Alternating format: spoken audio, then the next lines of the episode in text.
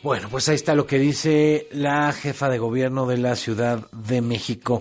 Y si hay un tema importante hablando de estas brechas de género en México, es el tema que tiene que ver con el desarrollo profesional y económico, que si bien van de la mano, son diferentes y en cada uno hay avances, pero siempre, y se nota, hace falta empujar con más fuerza. Y se está presentando desde el IMCO, el Instituto Mexicano para la Competitividad, una encuesta sobre el crecimiento profesional con lupa de género, como lo han venido haciendo el año pasado igual. Esto es fundamental, ver las situaciones, las realidades de este país con lupa de género. Y han encontrado, por ejemplo, que la mitad de las madres con educación superior han puesto en pausa sus carreras profesionales por motivos personales, contra dos de cada diez hombres que son padres de familia. Las mujeres y los hombres tienen aspiraciones similares en cuanto al crecimiento profesional, sin embargo, 27% de las mujeres evita realizar tareas complejas o nuevas por miedo a fallar. El estigma social, fíjese. Cifra que disminuye a 17% entre los hombres. Para hablar del tema, y le agradezco mucho que esté en la línea telefónica Fátima Mase, es directora de Sociedad Incluyente del IMCO. ¿Cómo estás, Fátima?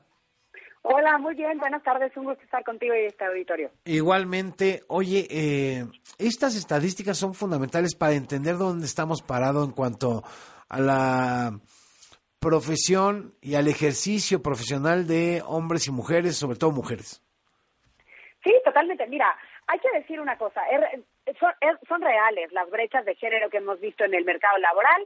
En México es, es difícil, hay, hay una buena parte del talento de las mujeres que está desaprovechado porque no se puede unir a la fuerza laboral y generar sus propios ingresos si quisiera. Pero estas brechas de género tienden a ser menores para las mujeres que están mejor preparadas con licenciatura o con algún posgrado. Y algo que encontramos en esta encuesta es que incluso en este sector de mujeres preparadas y que, digamos, tienen acceso a mejores empleos, aún así pesan diferentes barreras que detienen su, su talento y que precisamente por eso no las vemos llegar a la cima como quisiéramos, ¿no? Y creo que pues listaste estas dos bastante bien, ¿no? Uno que tiene que ver con esta brecha de confianza, que, que ojo, ¿eh? Tanto mujeres como hombres, y eso lo encontramos dentro de los datos de la encuesta, dudan de su trabajo, pero las mujeres esto tiende a ser menor o al menos lo reconocen en mayor medida. Y también esta necesidad de adaptar la carga laboral o los horarios en función de las tareas de cuidados, que esto pues tiende a cambiar o a frenar en la trayectoria profesional de las mujeres. Sí, aún las mujeres tienen mayor desventaja en México para ejercer profesionalmente por estas circunstancias que les hemos puesto la sociedad sobre sus hombros, ¿no? Pues mira, sí, entre, entre los estereotipos, el trato, eh, el, el, mismo tipo de, de, las condiciones laborales que se ofrecen dentro de los empleos, la falta de modelos a seguir, porque conforme uno va subiendo en el puesto, pues va viendo cada vez menos mujeres, sobre todo en algunos sectores, pues todo esto pues merma la confianza de las mujeres y, y, pues eh, al, al, grado que las orilla en una mayor medida que a los hombres a, a tomar decisiones que, que, pues las pueden poner en desventaja respecto a sus pares para poder seguir creciendo. Eh, y además, bueno, todo lo que tiene que ver con la parte de cuidados que es fundamental, o sea, sin duda alguna sí hay decisiones que, que pueden, como el tema de la pausa en, la, en las carreras profesionales, que es muy marcada para las mujeres, sobre todo para las casadas que tienen hijos, contra el caso de los hombres, que prácticamente para todos los grupos, eh, el 20% de hombres, ya sea solteros, casados, con hijos, ponen en algún punto su eh, eh, pausa en, su carrera profesional, pero pareciera que el estado civil o el, el tener hijos no, no tiene, no, influye, ¿no? No es fundamental. Sí, Oye, ¿cómo se puede revertir? Porque finalmente hemos visto desde hace varios años este tipo de estadísticas, este tipo de realidades, pero ¿cómo se le puede dar la vuelta?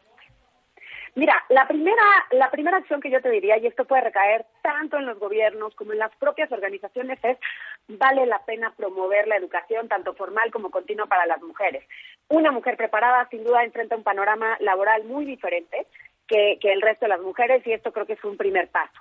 Segundo paso que te diría es, hablemos de la brecha de confianza, sí, hablemos del síndrome de impostor, sí, pero hagámoslo con datos y reconociendo que mucho de lo que de, lo que sucede o de este fenómeno se debe a lo que ocurre dentro de los propios ambientes laborales, ¿no? No lo dejemos nada más eh, como un, un, como un síndrome propiamente, ¿no? Como algo inherente a la persona, sino porque realmente hay trabajo que puede hacer la propia organización, desde programas de mentorías o sponsorships que, que tengan esta perspectiva de género y que reconozcan que las mujeres tendemos a dar un poco más de nuestro trabajo y a levantar menos la voz.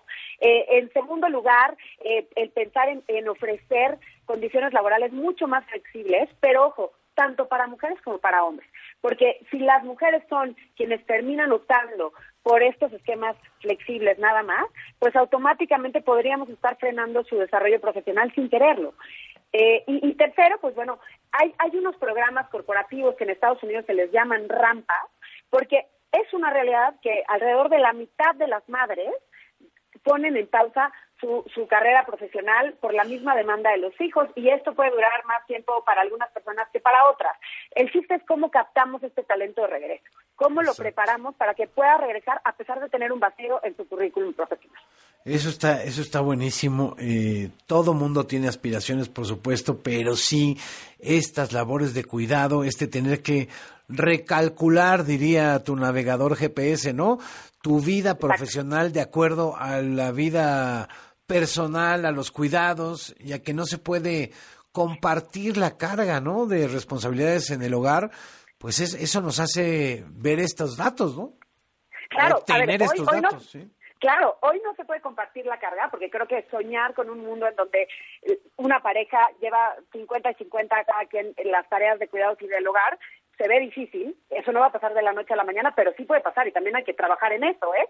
Y ojo para todos los hombres que nos estén escuchando, porque ahorita pensando justo en el 8 de marzo, que toca reflexionar no nada más en los casos de violencia que son terribles en México, sino también qué más puede hacer cada quien desde su trinchera. Y una de estas, de, estas aportaciones puede empezar en casa. ¿Cómo, ¿Cómo se involucran más en estas tareas que deberían de estar compartidas? Claro, porque las violencias de género no solo son violencias físicas, sino empieza desde la violencia psicológica, patrimonial, económica, etcétera, ¿no?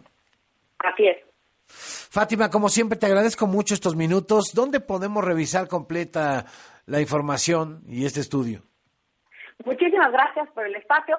Todo eh, nuestro material está disponible en nuestra página internet www.imco.org.mx y en nuestras redes lo, lo estamos moviendo constantemente. Gracias, Fátima. Gracias a ustedes. Buenas noches. Hasta luego, Fátima Mase es directora de Sociedad Incluyente del IMCO.